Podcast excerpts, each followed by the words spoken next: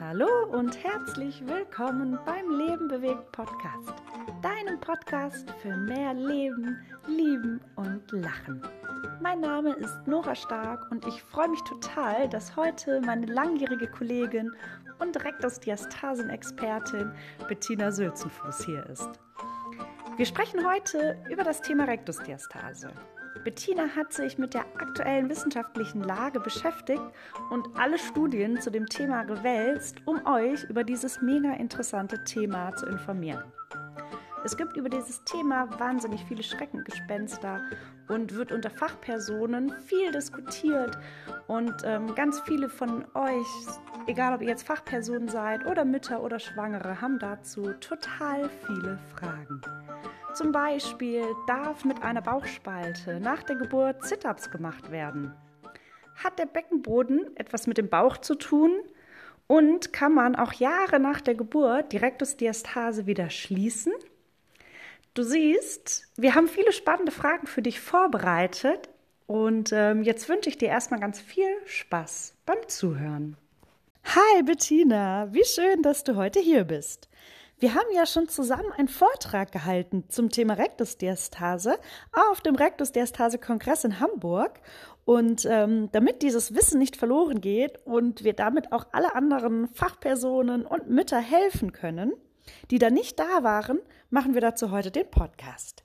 Stell dich doch mal ganz kurz vor. Ich freue mich auch total, dass ich äh, dabei sein darf, Nora. Ähm, ja, ich bin Bettina und bin aus Düsseldorf und habe an der SPOHO in Köln Sport studiert, im Bachelor und Master und arbeite seit sechs Jahren selbstständig im prä- und postnatalen Trainingsbereich. Ja, super. Genau, so ist es. Wir haben ja zusammen auch studiert an der SPOHO und ähm, arbeiten jetzt beide in dem Bereich. Es soll ja jetzt heute um das Thema Rektusdiastase gehen das haben ja alle Frauen nach der Geburt. Ähm, wie ist es denn, was würdest du denn sagen, wann müssen sich die Frauen Gedanken machen darüber? Also ist es denn überhaupt so schlimm, wenn man eine Rektusdiastase hat? Also ich finde, Gedanken sollte man sich ähm, die ganze Zeit machen, wenn man trainieren möchte. Einfach, aber nicht negative Gedanken, sondern einfach, dass man weiß, was es ist, wie gehe ich damit um, wie trainiere ich am besten in der Schwangerschaft, wie direkt danach. Aber Sorgen äh, muss sich erstmal keiner machen. Es ist wichtig, dass es ähm, nach der Geburt ähm, kontrolliert wird in bestimmten Abständen, dass da einfach eine kleine Kontrolle da ist. Aber man muss sich nicht im Vorfeld große Sorgen machen, sondern kann es erstmal auf sich zukommen lassen. Ja, total. Es gibt ja super, super viele, die sich schon in der Schwangerschaft wahnsinnig viele Gedanken machen, weil es ja eben in den sozialen Medien auch total viele Schreckensgespenster gibt über das Thema. Und ähm, das liegt ja vor allen Dingen daran, dass es in der Wissenschaft total kontrovers diskutiert wird. Und die Unsicherheit bei den Frauen ist ja riesig. Niemand weiß irgendwie, welche Übungen kann man machen, welche nicht. Und ähm, ich finde es total gut, dass du auch sagst, dass man sich darüber nicht so wahnsinnig viele Sorgen machen muss, außer man hat es halt wirklich total stark. Ja, ich finde auch vor allem im Vorfeld, ähm, ist, es gibt so viele Einflussfaktoren auf die Rektusdiastase, also auch die Bauchgröße, ob man lange überträgt, der Bauch sehr tief ist, grundsätzlich die eigene äh, Veranlagung, ähm, dann natürlich auch Training und so, so viele Sachen, die man auch nicht beeinflussen kann. Es gibt ja sogar Studien, die sagen, dass auch die Länge der Presswehen unter der Geburt einen Einfluss haben kann auf eine Rektusdiastase.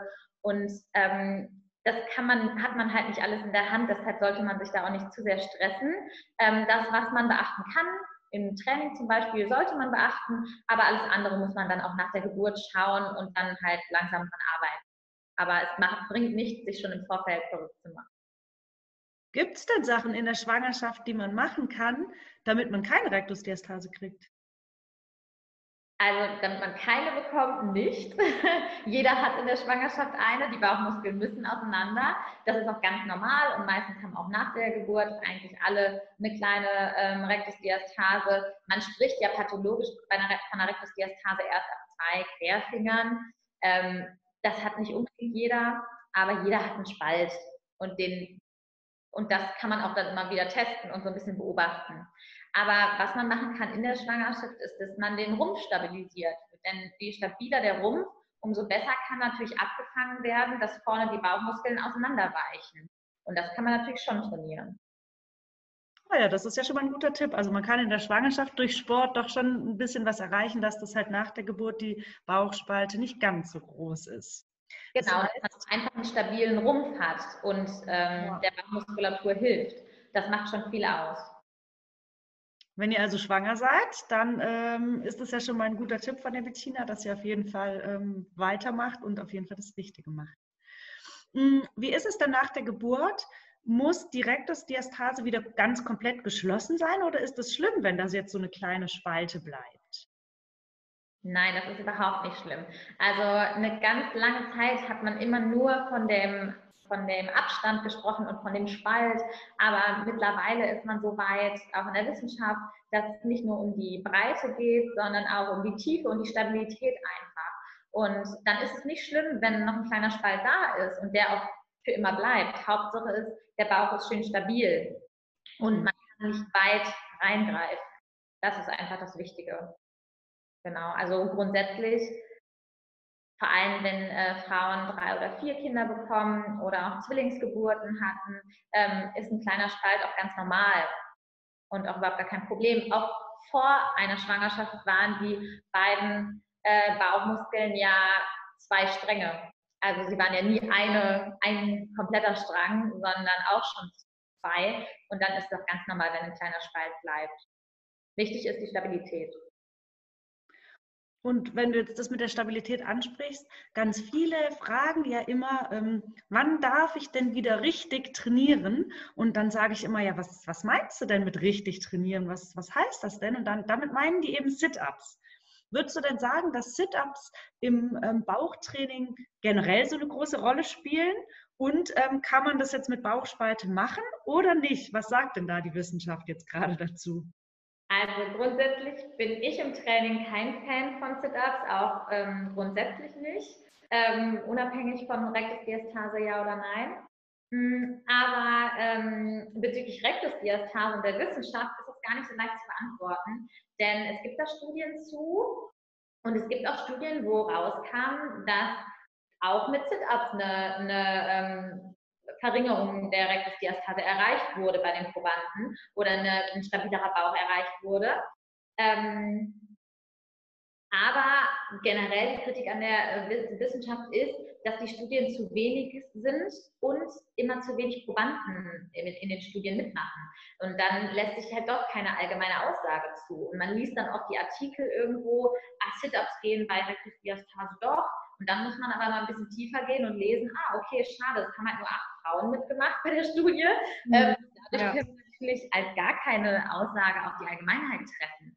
Und ich finde generell ähm, sind wir im Alltag sehr oft in der runden Position, in der gebeugten Position und ähm, deshalb ist es eigentlich nicht optimal, im Training auch noch daran zu gehen und in dieses Runde rein zu trainieren in den Bauch, sondern eher über statische Übungen, über Plankübungen oder Haltegeschichten beim Bauch ähm, zu arbeiten, finde ich viel sinnvoller. Ähm, was vielleicht auch noch ein Punkt ist, der gegen Sit-Ups spricht, ist ähm, jetzt bei Rektusdiastase und ähm, Frauen nach einer Schwangerschaft und Geburt, ist, dass der Beckenboden arg belastet wird bei einem Sit-Up. Mhm. Also der Bauchraum wird beim Sit-Up oder Crunch eng und dadurch wird der Beckenboden belastet. Ähm, man sagt ja sogar, das hat eine Studie herausgefunden, dass der Beckenboden nach einem Crunch bis zu sechs bis acht Sekunden braucht, bis er sich erholt hat, um bereit, bereit für den nächsten zu sein. Und so viel Pause macht natürlich kein Mensch zwischen, zwischen Sit-Ups oder Also das geht ja viel schneller. Und deshalb ist unabhängig auch von der Rektusdiastase das im, im, postnatalen Bereich nicht ganz so zu empfehlen. Ich würde es tatsächlich nicht machen, bin aber gespannt, was die Wissenschaft weiter herausfindet und bin grundsätzlich kein Fan davon, Sachen komplett zu verbieten und zu verteufeln. Ich glaube, man muss immer auch gucken, wo kommt die Frau her, ähm, die man zum Beispiel im Training hat oder wo sie will, will sie wieder hin, wie ist ihre Vorgeschichte, wie stabil ist der Bauch in welchen Positionen und dann muss man individuell schauen. Aber Sit-ups würde ich eher rausstreichen. Ja, ich glaube auch, dass es äh, mega wichtig ist, dass man halt wirklich die Frau individuell anguckt und halt schaut, welche Muskeln sind denn bei der schon ausgeprägt. Ähm, genau. wenn die einen ganz äh, schwachen Rektus hat, vielleicht macht es dann Sinn, den auch zu trainieren auf irgendeine Art und Weise. Aber ob das jetzt über die Sit-Ups sein muss, ist natürlich wirklich fraglich. Total, total. Ich habe ähm, im Vorfeld zu unserem Podcast hier auch ähm, die Leute gefragt, die Mütter und die Schwangeren in unseren Kursen, was sie denn so für Fragen haben zum Thema Rektusdiastase. Und eine Sache hast du gerade schon so ein bisschen angesprochen, und zwar ähm, war das das mit dem Thema Beckenboden. Mich haben einige gefragt, ob denn jetzt das Bauchmuskeltraining was mit dem Beckenboden zu tun hat oder ob die Rektusdiastase in irgendeiner Form Einfluss hat auf den Beckenboden. Ja, also ich sage dann immer zuallererst, unser Körper ist ein System, also ein funktionierendes System und es hängt alles irgendwie natürlich zusammen. Und man kann nicht irgendwas ganz, ganz isoliert betrachten. Mhm. Gibt es beim Thema Rektusdiastase ähm, tausend verschiedene Sachen, wie die auftreten kann. Man hat eine Zeit lang gesagt, boah, wenn eine Rektusdiastase da ist, ist auf jeden Fall auch der Beckenboden schwach. Das würde ich so nicht unterschreiben. Das ist ganz unterschiedlich. Bei dem einen ist es so, beim anderen so. Es gibt zum Beispiel auch den Ansatz, dass man sagt, oft ist der Beckenboden bei Rektusdiastase sogar ganz gut, weil der, der, der Beckenboden und der Bauch, die fangen Druck ab. Und wenn eine Rektusdiastase da ist, ist kein, äh, wird kein ähm, Druck abgefedert, sondern es geht nach vorne weg. Dadurch ist aber weniger Druck nach unten auf den Beckenboden. Das ist natürlich ein Vorteil für den Beckenboden, ein Nachteil für den Bauch. Ähm, ich habe aber in den letzten Jahren die Erfahrung gemacht, dass oft Frauen generell instabil im, im ganzen Rumpf sind mit Rektusdiastase und dann meistens auch ähm, eine leichte Beckenbodenschwäche mit dazukommt. Aber das ist wie gesagt kein Muss, aber es hängt natürlich zusammen und sobald man den Bauch anspannt, entsteht auch ein Druck auf den Beckenboden, wie beim Crunch zum Beispiel. Das sollte mhm. man halt mal bedenken.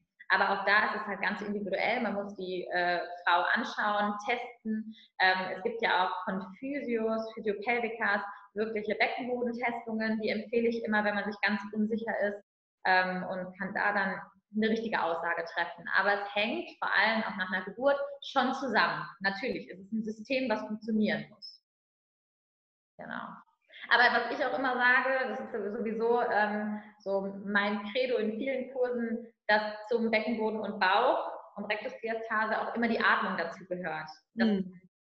Bleibt nicht aus, man muss immer an der Atmung arbeiten und das ist halt auch ein bisschen undankbar. Deshalb wollen auch so viele Frauen wieder richtiges Training machen, also ja.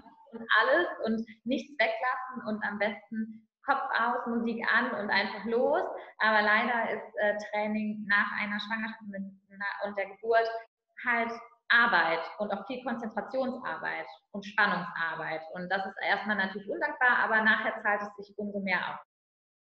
Ja, total. Und wenn man einmal das gelernt hat, das System der Grundspannung vom Beckenboden und vom Bauch, dann kann man das ja in jeder Übung ähm, anwenden und kann dann ja wieder alle Übungen machen.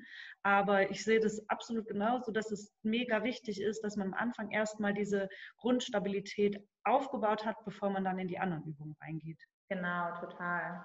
Da gibt es ja jetzt auch ähm, zum, zum Thema ähm, Rektusdiastase und Beckenboden wieder unterschiedliche Meinungen, welche Trainingsposition denn die beste ist, um den Bauch zu trainieren. Also liegt man am besten auf dem Rücken oder macht man es in Seitlage oder sogar in Bauchlage, im Stand, im Vierfüßlerstand. Was würdest du denn sagen? Was ist denn so die beste, die beste Lage? Ja, das, ich, meine Antwort will wahrscheinlich auch wieder keiner hören. Es ist sehr individuell, wie bei so vielen. Mhm. Ähm, ich gehe, wenn ich zum Beispiel eine Frau im Training neu habe, alle Positionen einmal durch und taste und fühle, wie ist die Spannung in welcher Position. Es gibt immer Positionen, die bei der einen Frau super funktionieren, bei der nächsten nicht so gut. Also da muss man ganz individuell gucken. Ähm, generell empfehle ich aber eine Variation. Also, dass man nicht immer nur in einer Position trainiert. Denn wenn man immer nur im Vierfüßler trainiert, was auch ja auch oft empfohlen wurde, dann ist immer der Druck nach unten sehr hoch mit der Schwerkraft. Und deshalb empfiehlt es sich auch, mal in Rückenlage zu trainieren. Ähm, man muss dann eine gute Kombination finden, aber wenn eine Frau eine sehr, sehr starke Rektusdiastase hat und sehr instabil ist, auch von der Bauchwand her, dann ähm, muss man sehr, sehr langsam anfangen und ähm, noch nicht alle Positionen machen. Aber es ist schwierig, so pauschal zu, zu antworten natürlich. Denn der Vorteil im Vielfüßler ist, dass das Gewicht der Organe und alles nicht auf dem Beckenboden unten drauf rutscht, sondern man so einen, so einen Schwebezustand hat quasi. Und dadurch kann man ganz gut da trainieren, auch für den Beckenboden. Aber Nachteil ist halt, dass die Schwerkraft den Bauch eher nach unten zieht. Mhm. Im Stand ist dafür halt der Nachteil, dass das Gewicht der Organe und alles nach unten drückt. Aber der Vorteil, dass wir auf der Bauchwand nicht so einen argen Druck haben. Also das ist auch ganz individuell. Man muss halt schauen, wie stabil ist die Frau, in welcher Position. Ähm, was eine gute Position ist zum Reinkommen bei Rektusdiastase, bei den meisten, ist zum Beispiel auch die Seitlage. Also Seitlage und Beine zum Beispiel angewinkelt abgelegt. Da kann man gut an Spannungsübungen gehen. Aber man, es ist am meisten zu empfehlen, wirklich sich einen Experten zu holen und einmal quasi eine Diagnostik zu machen, wo klappt was gut und dann einen Trainingsplan zu erarbeiten. Ja, und oft reicht es ja auch schon, wenn man das einmal macht wenn man einmal einen Bauchmuskelcheck quasi macht und das ähm, prüfen lässt, um zu sehen, welche Übungen machen denn Sinn und welche nicht, dann ja. man muss das ja gar nicht jede Woche machen, dann hat man halt einmal so eine Information darüber, wie ist es denn um die eigenen Bauchmuskeln bestellt. Das ist ähm, auf jeden Fall eine gute Idee, das einmal nach der Geburt so zu machen, weil dafür natürlich in einem Rückbildungskurs nicht die Zeit ist. Genau. Und im Rückbildungskurs schneidet man es halt quasi kurz an, ne? aber man kann es nicht so ganz so ähm, extrem machen. Und deshalb ist es wirklich zu empfehlen, sich dann nochmal eine Stunde bei jemandem zu buchen, der Experte ist und sich da nochmal durchchecken zu lassen. Gerade die, die sportlich sind und wieder weiter wollen ne? und irgendwie wieder zurück wollen in ihren alten Sport. Da ist gerade wichtig, so sich durchchecken zu lassen, auf jeden Fall. Ja, oder die, die unsicher sind. Also wenn, wenn ihr jetzt äh, zuhört und habt den Eindruck, ach, vielleicht habt ihr ja noch eine total starke Rektusdiastase, dann äh, macht es schon Sinn, wenn euch jetzt im Rückbildungskurs direkt von der Hebamme oder von der Kursleiterin gesagt wird, dass bei euch die Rektusdiastase geschlossen ist und alles gut ist, dann müsst ihr das natürlich nicht machen. Aber gerade wenn ihr da unsicher seid, macht es auf jeden Fall Sinn, das ähm, einmal zu machen und ähm, dann einfach mal gucken zu lassen, wie sich die Rektusdiastase da entwickelt hat. Total. Und es ist halt auch, was immer so ein bisschen der Nachteil ist, ist, Rückbildung startet man relativ früh. Und ähm, nach der Rückbildung äh, gibt es oft keine Kontrollinstanz mehr, weil man hat dann die Nachsorgeuntersuchung bei der Gynäkologin gehabt, ähm, bei der Rückbildung ist man gewesen und dann ist man so ein bisschen auf sich allein gestellt, wenn man nicht irgendwie ein, ein Programm oder einen Kurs weitermacht in die Richtung. Und deshalb bietet sich da auf jeden Fall nochmal an, so nach sechs Monaten nach Entbindung nochmal so ein Check-up zu machen und zu gucken, wo man steht. Auf jeden Fall. Ja. Würdest du denn jetzt, ähm, wenn die Frauen quasi selber wieder trainieren, der Rückbildungskurs ist vorbei, die Rektusdiastase ist irgendwie noch nicht so ganz geschlossen oder man weiß es nicht und ähm, die Frauen wollen mal testen, in welcher Position sie denn eigentlich gut den Bauch anspannen können ähm, oder wollen das einfach mal wissen. Sieht man das denn? Kann man irgendwie erkennen, wenn man eine Übung macht, oh, das ist vielleicht noch nicht so gut? Ja, es gibt zum Beispiel eine Möglichkeit, wie man es machen kann, ist, wenn der Bauch sehr spitz wird, also so ein kleiner Hügel sich bildet, dann ist auf jeden Fall der Druck zu hoch, weil vorne nicht stabilisiert werden kann.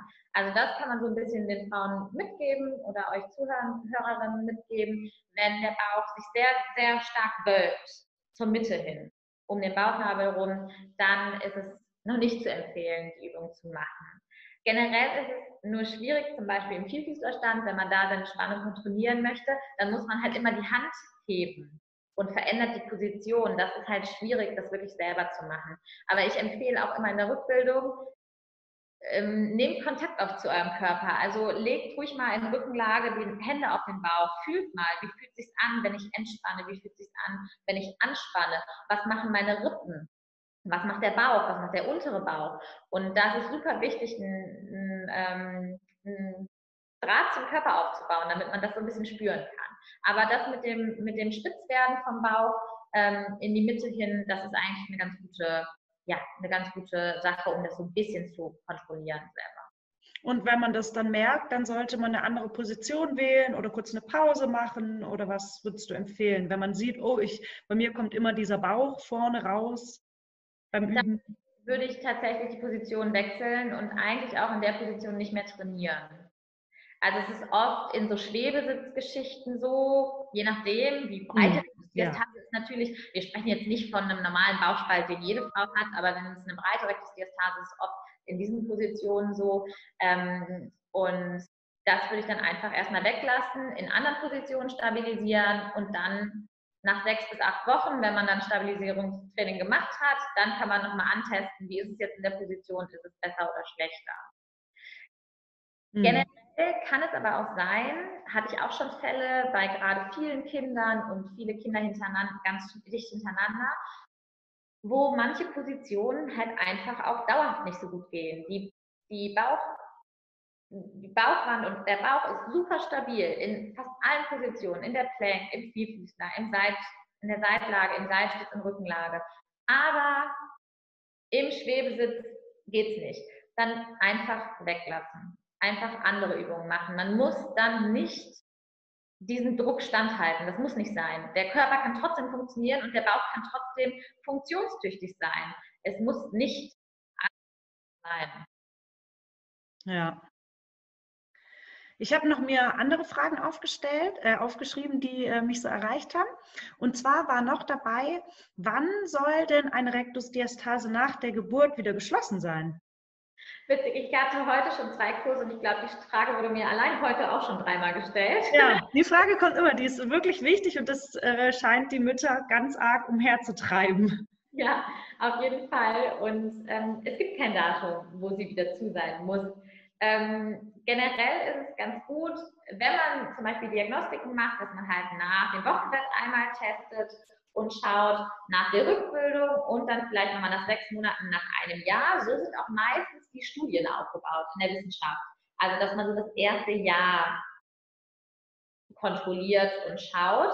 Und ähm, wenn nach einem Jahr noch eine Rektusdiastase, eine Breite da ist und die ähm, Frau sogar schon abgestillt hat, also im Hormonhaushalt wieder in einem Normalzustand ist und nicht im Stillzustand oder im Schwangerschaftszustand und die Rektusdiastase da noch da ist, dann sollte man auf jeden Fall nochmal explizit dran arbeiten. Alles, was so im ersten Jahr ist, in der Stillzeit, ähm, da kann man super dran arbeiten, auf jeden Fall trainieren, aber es ist noch nicht zum extreme Sorgen machen. Aber da spreche ich jetzt auch von, von normalen Rektusdiastasen, bei Frauen, die extrem breit haben, wo die ganze Hand reingeht, zum Beispiel, wo eine ganz große Instabilität da ist, da muss man auch schon früher intervenieren. Also es ist einfach, ich würde immer empfehlen, es ist wichtig, es einfach im ersten Jahr immer mal wieder zu test, testen zu lassen, kontrollieren zu lassen und ähm, ja, dann halt immer stetig was zu machen. Ich sage auch immer meinen Frauen in den Kursen, wenn ihr im ersten Jahr was macht, da passieren sowieso ganz viele Rückbildungsprozesse vom Bauch- und Beckenboden im Körper automatisch. Und wenn man die durch Training unterstützt, hat man den größtmöglichen Benefit. Man kann auch noch drei, vier Jahre nach Entbindung was an der Rektusdiastase tun und am Beckenboden. Aber es wird immer Stück für Stück ein bisschen schwerer. Im mhm. ersten Jahr kann man die Prozesse halt super unterstützen. Und wenn man da ein bisschen präventiv vorsichtig ist mit manchen Übungen und Belastungen, und zusätzlich ein gutes Stabi-Training für den Rumpf macht, dann fährt man super. Ja, da hast du gerade schon was angesprochen, was ich auch noch gefragt wurde, und zwar äh, von einer Mutter, der ihre Tochter, die war jetzt schon sechs Jahre alt und hat gesagt, na, sie hat immer noch eine Rektusdiastase und fragt sich jetzt, ob sie jetzt immer noch was machen kann oder ob jetzt schon alles zu spät ist. Nein, man kann immer was machen. Es sind Muskeln. Also es, es ist ein ein Muskelkorsett, wo man immer dran arbeiten kann. Und ähm, wenn die, diese Dame zum Beispiel eine, eine breite Rektusdiastase hat, sie wird sie wahrscheinlich nie wieder komplett schließen, aber das ist ja auch gar nicht das Ziel. Wir wollen wieder stabilisieren und das kann sie super über Training, über die richtigen Übungen, kann sie ihren Rumpf total gut stabilisieren und auch vorne wieder eine gute Stabilität hinkriegen. Ja. Letzte Instanz ist natürlich, wenn Extremfälle sind, dass man natürlich auch operieren kann, aber das würde ich immer erst machen, wenn man auch wirklich alles konservativ probiert hat im Training. Ja, das ist auf jeden Fall wichtig. Also es gibt immer die Möglichkeit, sich zu operieren, aber das macht es macht vielleicht die Bauchspalte besser, aber da gibt es auch dann andere Beschwerden mit dem Beckenboden oder den Organen. Deswegen würde ich auch immer versuchen, erst alle anderen Therapien zu probieren, bevor man sich da operieren lässt. Und man kann auch wirklich viele Jahre nach der Geburt weiter arbeiten an der Stabilität der Rumpfmuskeln, Total. egal wie alt das Kind ist. Total. Und gerade ähm, auch wenn lange gestillt wird, ist der Körper immer noch in einem sehr, sehr extrem anderen Hormonhaushalt als vor der Schwangerschaft. Und das muss man auch einfach bedenken, dass man auch, wenn man nur noch nachts stillt zum Beispiel, ähm, das habe ich auch ganz oft, dass ich frage, stillst du denn noch? Und dann sagt man, nee, ich still nicht mehr, nur nachts. Ähm, das ist egal. Wenn man noch stillt, egal ob es nur einmal ist oder zweimal, ähm, ist der Körper in einem anderen Hormonaushalt. Und dadurch ist auch alles noch etwas weicher. Und deshalb ist auch gerade, ist auch interessant natürlich, weit nach Geburt nochmal dran zu arbeiten, weil da ist der Körper auf jeden Fall wieder im Normalzustand, was die Hormone angeht. Und da kann man auch nochmal ganz anders dran arbeiten. Aber direkt auch nochmal äh, zur Stillzeit, gerade deshalb, weil auch alles weicher ist in der Stillzeit, ist es wichtig, auch da schon zu stabilisieren. Natürlich. Um ja. das auszugleichen. Zum Thema Stabilisieren, da gibt es ja noch eine andere ähm, Möglichkeit oder zwei andere Möglichkeiten. Und zwar kann man ja Bauchgurte benutzen, wenn man eine starke Rektusdiastase hat.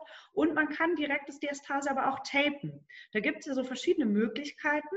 Was, äh, was hältst du denn davon oder was sagt denn die Wissenschaft dazu? Ähm, tatsächlich gibt es da ein paar wenige Studien zu und die sind auch nicht schlecht, dass auch ähm, ein Bauchgurt gut stabilisieren konnte. Aber man konnte eigentlich auch, also man hat zum Beispiel zwei Gruppen verglichen und man konnte auch ohne Bauchgurt gute Effekte zielen. Mit, also beide Gruppen mit Bauchgurt als auch ohne Bauchgurt haben ähm, die Rektusdiastase und den Bauch stabilisiert. Die mit Bauchgurt noch ein Tickchen besser.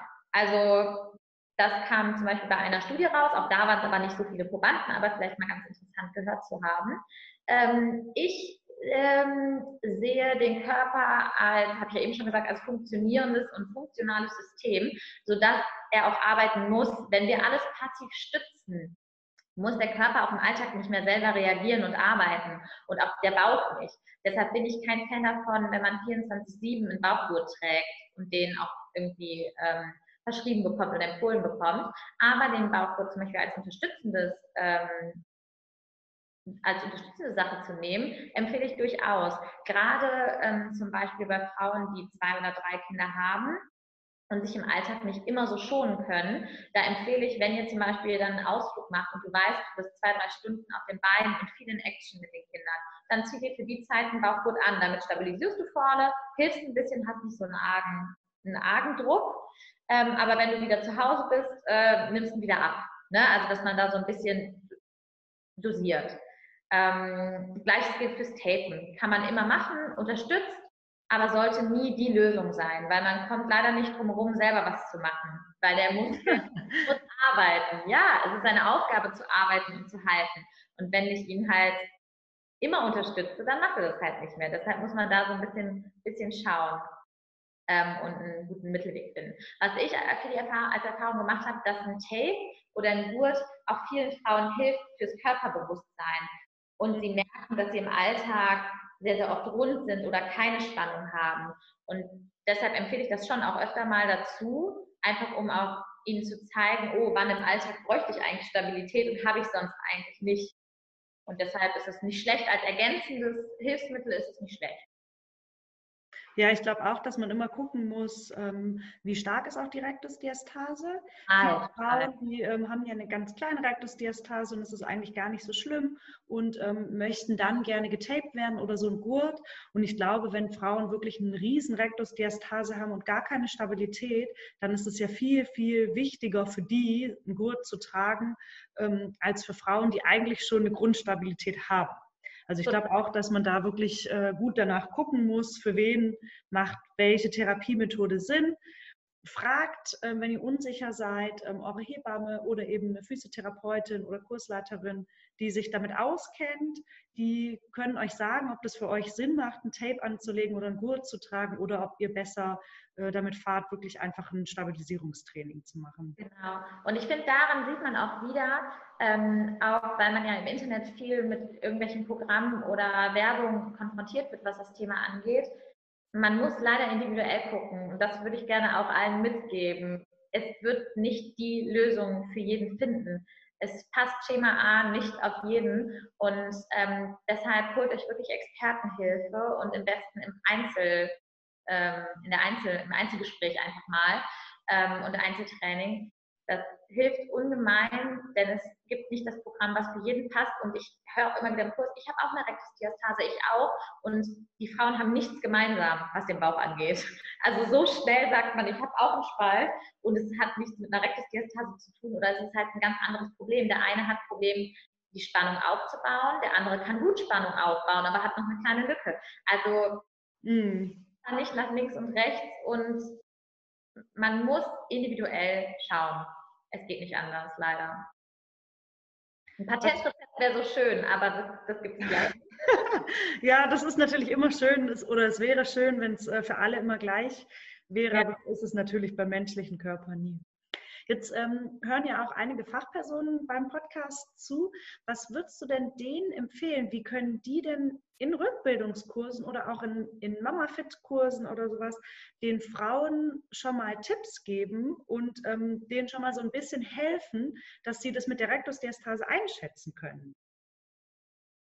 Also ich finde Aufklärung total wichtig und ich weiß, es ist in der Rückbildung schwierig, weil alle haben den Kopf voll mit äh, dem Baby und mit, mit Stillen und dann sind sie gerade mal beim Rückbildungskurs alleine ne? und äh, das ist auch irgendwie stressig, das Baby ist zu Hause, aber trotzdem versucht, viel immer und immer wieder erklären ähm, und die Zusammenhänge erklären, die Frauen selber fühlen lassen. Ich habe manchmal Frauen, die sagen, nee, ich möchte dich fühlen. Sag ich, doch, du fühlst es dein eigener Bauch, du musst einen Bezug zu deinem Körper haben. Das geht nicht. Ne? Und das ist überhaupt nicht eklig, gar nicht.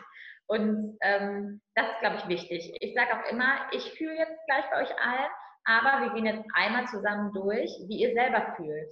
Weil es ist wichtig, selber zu können, um einfach so ein bisschen kontrollieren zu können. Und dann nehme ich mir auch tatsächlich in der ersten Stunde, und das würde ich auch empfehlen, die Zeit zu jedem sagen. Notiere mir das auch, sodass man das auch einmal fixiert hat, falls Sie nochmal fragen. Und dann da notiere ich mir nicht nur die Breite, sondern auch wie stabil kann diejenige beim Ausatmen Spannung aufbauen, kann sie es nicht. Ne? So, solche Kleinigkeiten. Und das ist immer ganz hilfreich zu wissen. Und das würde ich auch immer mit Zeit und Ruhe machen, weil das hilft total. Und dann kann man auch viel besser im Kurs arbeiten, weil man weiß, was man für Frauen vor sich hat. Also nicht nur schnell Finger reinfühlen, Spalte da oder nicht, sondern einen kurzen Moment nehmen, die Frauen anspannen lassen, entspannen lassen, selber fühlen lassen und äh, da dann kurz dran zu arbeiten. Deshalb empfehle ich auch tatsächlich relativ kleine Gruppen. Also in der Rückbildung kann man nicht mit 15 Leuten sitzen, das ist halt schwierig. Lieber kleine Gruppen und dann für eine individuelle Betreuung und auch immer wieder während des Kurses, wenn es acht oder zehn Einheiten sind, immer wieder fühlen lassen, nochmal kontrollieren lassen, bei den Frauen fühlen und ähm, was dazu sagen. Also das ist halt super, super wichtig, die Rückmeldung. Dass sie ein gutes Körpergefühl haben und wissen, was, was Sache ist. Und vor allem auch den Irrglauben nehmen, dass nach acht Wochen Rückbildung alles wieder ist wie vorher.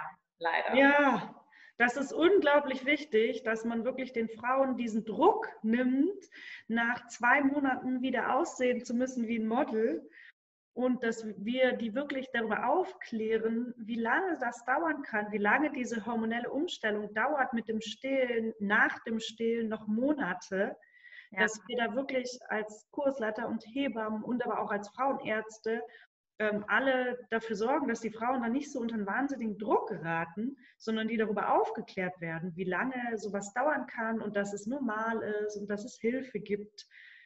Und viele wollen immer gerne Fristen und Tage wissen. Und das verstehe ich auch. Also, wann darf ich wieder Sit-Ups machen? Nach drei Monaten, nach fünf, nach sechs, nach einem Jahr? Man möchte gerne so ein Datum haben. Und ich finde, da ist wichtig, dass man auch in allen Rückbildungskursen mitgibt, es gibt nicht das Datum für alle. Es gibt Frauen, die machen bis zum Tag vor Geburt super viel Stabi-Training, haben dann eine super leichte Geburt, ein kleines Baby und ja dann die besten Voraussetzungen und starten auch direkt wieder mit der Rückbildung und machen ganz, ganz viel, entlasten viel, weil Entlastung ist genauso wichtig für Rektusdiastase und Beckenboden wie die Belastung und das Training. Ähm, und die machen alles richtig und die können dann vielleicht auch schon nach fünf, sechs Monaten wieder langsam ins Joggen gehen, in Intervalltraining zum Beispiel oder halt andere Bauchübungen machen als eine Frau, die hat die ganze Schwangerschaft nichts gemacht, startet dann in die Rückbildung mit einer Rektusdiastase und möchte dann die gleiche Frist haben wie diese andere Frau. Das funktioniert nicht. Deshalb sind Fristen ganz, ganz schwierig. Und äh, das würde ich auch sagen, ist sehr, sehr wichtig, dass man das äh, Frauen mitgibt, dass ähm, sie da nicht nach links und rechts gucken, sondern selber arbeiten an ihrem Körper, ihn stabil machen und dann kommt alles Stück für Stück. Aber ohne Training wird man auch nach einem Jahr nicht joggen können. Wenn man ein Jahr nichts gemacht hat nach der Geburt oder Sit-ups machen können, wird man dann immer noch nicht. Ja, aber es ist auf jeden Fall wichtig, dass es individuell ganz unterschiedlich ist und das hat auch nichts damit zu tun, ob du hübsch bist oder hässlich, dick oder dünn, klein oder groß. Es kann die hübscheste, sportlichste Frau ähm, eine riesige Rektusdiastase oder brutale äh, Inkontinenz haben und so muss man dann einfach auftrainieren, egal ähm, was war. Da die Geburt, die Schwangerschaft, der Geburtsverlauf, Geburtsverletzungen, alles hat darauf einen Einfluss. Deswegen ähm, kann man das den Frauen nicht unbedingt von außen ansehen. Ja, und ich glaube, es ist so einfach und ich kenne das von mir selber, wenn man ein Problem hat, man möchte gerne lesen, ja, mach diese Übung und in drei Monaten ist alles perfekt. Ja. Und ich weiß, dass jetzt wahrscheinlich auch einige zuhören, die das Problem haben und denken, oh nee, jetzt schon wieder die Antwort, es ist individuell und oh, man muss gucken. Das ist sehr, sehr schwierig, aber es ist leider so. Und deshalb ist halt diese persönliche Betreuung, diese Expertenbetreuung so wichtig. Ja, voll. Also gerade in diesem Bereich äh, gibt es halt total viel Unsicherheit. Da ist es schon wirklich mega wichtig, dass man das einfach ein, zwei Mal so eine ja, sich von einem Experten beraten lässt, ähm, eins zu eins, damit man einfach weiß, wie ist man da aufgestellt. Und es gibt auch immer die Fälle, ich hatte ich jetzt letztens, hat eine, ähm, ein Personal Training gebucht für eine Stunde, um zu checken, wie es aussieht. Und die war super, super stabil, keine Rektusdiastase, alles war gut. Und das kann ja auch sein. Und dann hat die sich aber so verrückt gemacht, weil überall steht, Achtung, Rektusdiastase, Achtung und hier und da. Hm. Und das geht ja genauso gut in die Richtung auch. Und dann ist es aber gut, wenn man einmal es hat checken lassen und dann ist man safe. Ja, total, ja. So, wir müssen langsam auch auf die Uhr gucken. Ähm, ich habe noch eine Abschlussfrage für dich. Und zwar, ähm, was ist denn so deine Lieblingsübung bei Frauen mit Rektusdiastase? In der Rückbildung oder im Personal Training? Was machst du denn am liebsten? ja, oh Gott. ich habe viele Lieblingsübungen.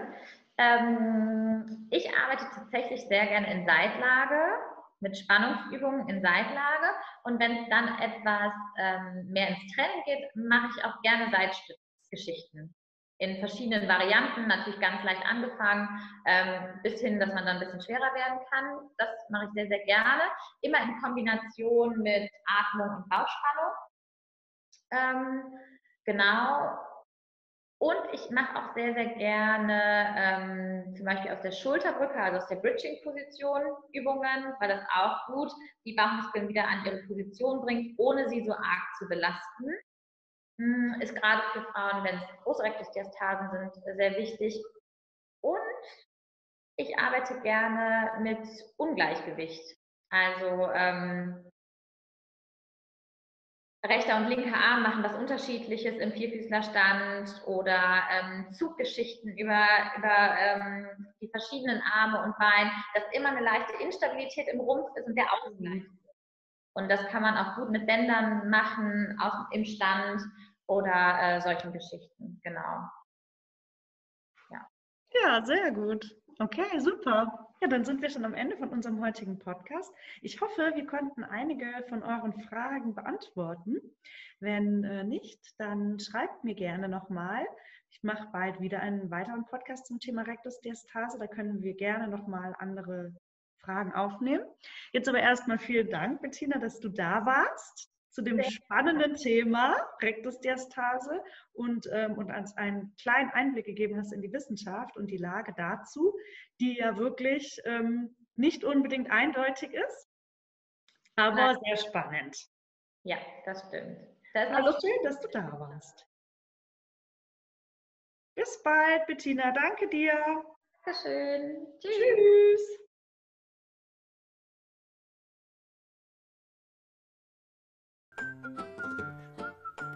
Schön, dass du dabei warst bei meiner ersten Podcast-Folge mit Bettina Sülzenfuß. Ich hoffe, es hat dir gefallen und wir konnten ein paar deiner Fragen beantworten. Du kannst gerne weitere Fragen in die Kommentare posten und Bettina und ich beantworten diese dann gerne.